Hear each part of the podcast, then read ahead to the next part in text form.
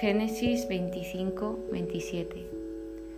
Hoy podemos ver cómo sigue creciendo la familia de Abraham, como Dios le dijo. Vemos que Dios sigue haciendo efectivas sus promesas y Abraham toma otra mujer que se llama Ketura y tiene un montón de hijos. Por lo tanto, más tarde también separa a los hijos que tiene con las concubinas de Isaac. Y ya cuando se produce su muerte, Dios bendice a Isaac en el pozo Lahairoi, que también se nombra en Génesis 16 y Génesis 24. De otra manera, también volvemos a saber los descendientes de Ismael, que es el otro hijo de Abraham, que tiene con Agar. Y ya damos paso a como una nueva etapa de todas las que hay, que es la historia de Isaac y de Jacob. Por lo tanto, aquí ya nos narra el nacimiento de Saúl y de Jacob, que sabemos, según nos dice los capítulos anteriores y este, que Rebeca es estéril como Sara, le pasa lo mismo que a Sara, por lo tanto, ella e Isaac oran a Dios para tener descendencia. Por lo tanto, Dios ya le dice a Rebeca que dos pueblos hay en su vientre y que se odiarán. No, se odiarán, no, perdón, se dividirán. Por lo tanto, una oprimirá a la otra y el mayor servirá al pequeño. Y esto se lo dice ya antes de nacer. Luego ve que son mellizos y hay un dato que yo me he apuntado que luego vemos que sí que es interesante, ¿no? Según he buscado la explicación de este capítulo en, internet que Jacob sale agarrándole el talón a Esaú.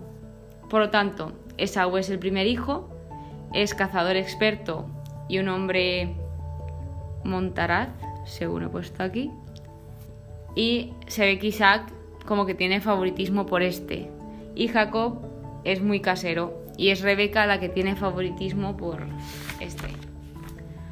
Por lo tanto, luego se narra como una mini historia de que Saúl vende la primogenitura a Jacob porque Jacob no le deja comer hasta que él le jura, hasta que Saúl le jura que le cede la primogenitura. Ya pasando al capítulo 26, Isaac está en Gerar de nuevo. Vuelve a ver hambruna, pero Dios aquí le dice que no baje a Egipto, que él mismo le asistirá y le bendecirá en pago a lo que Abraham le ha, obedecido y guardado sus observancias, mandamientos, preceptos e instrucciones. E instrucciones. Que esto también me lo he apuntado porque creo que es muy importante y aquí se nos va demostrando capítulo a capítulo, ¿no? Como si hacemos todo lo que Dios nos dice, se agradece y pues tiene efecto, ¿no? Y encima es un efecto, como ya he dicho mil veces, multiplicado infinitamente, ¿no? Por lo tanto, aquí también volvemos a ver, se repite la historia que Isaac dice que Rebeca es su hermana, por la misma razón que su padre decía que Sara era su hermana. ¿Y qué pasa? Que sigue estando el rey Abimelech, si así se dice. Entonces se da cuenta de nuevo que Isaac le miente, entonces ya Abimelech dice a, todo, a toda su tierra, a toda la ciudad, que si tocaban a alguno de los dos serían condenados a muerte. Y más tarde Yahvé bendice a Isaac, se hace riquísimo y los filisteos tenían envidia.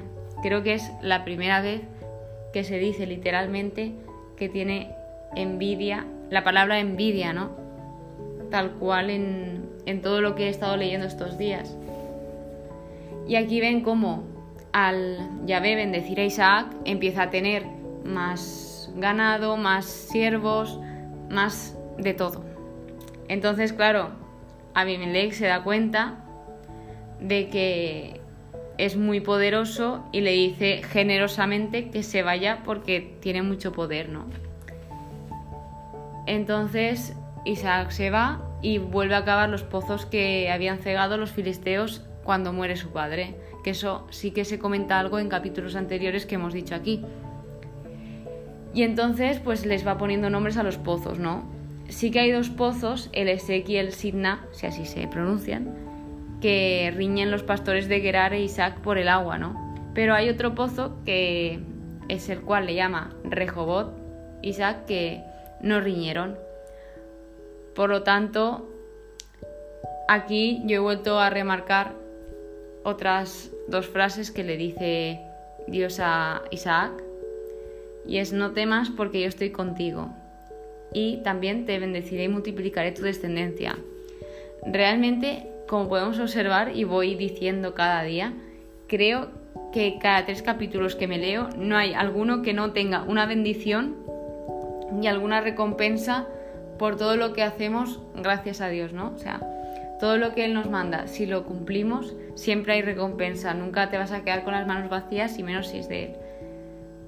Pero también es verdad que no todo debes de hacerlo, ala, yo hago esto porque así Dios me da esto, ¿no? Lo tienes que hacer por voluntad propia y porque realmente crees en Él. Por lo tanto, a mí estas frases realmente son brutales, son, a mí me parecen increíbles y se dicen continuamente, es lo que he dicho antes, ¿no? Más tarde ya tenemos una alianza que hace Isaac con Abimelech, porque Abimelech se da cuenta de que Yahvé está de parte de Isaac, por lo tanto va con dos personas más a donde está Isaac, que Isaac dice, encima que me has echado, no sé qué, pero él viene diciendo que quiere hacer una alianza con él porque ve el, como el aprecio que Dios le tiene y Abimelech dice que quiere que no, que no se causen daño los unos a los otros, ¿no? Y aquí también tenemos el nombramiento de otro pozo que se llama Pozo Seba, o Seba, como se quiera decir.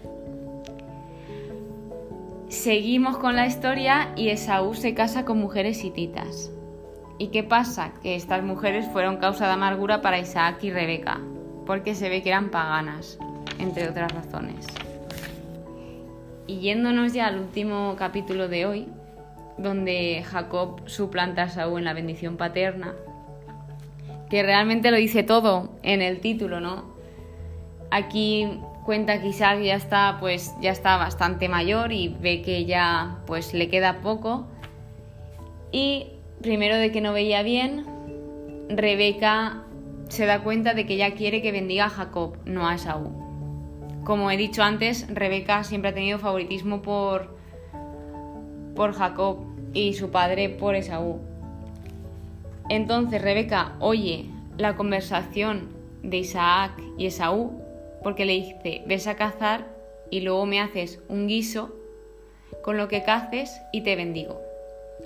Y ella lo oyó y quería que bendijese a Jacob. Por lo tanto, Rebeca le dice a Jacob que haga básicamente lo mismo, que le traiga dos cabritos y que ella misma hará el guiso que le guste a su padre. Pero claro, Jacob se asusta porque dice, ¿cómo me voy a hacer pasar por él si él es velludo y yo soy lampiño, no?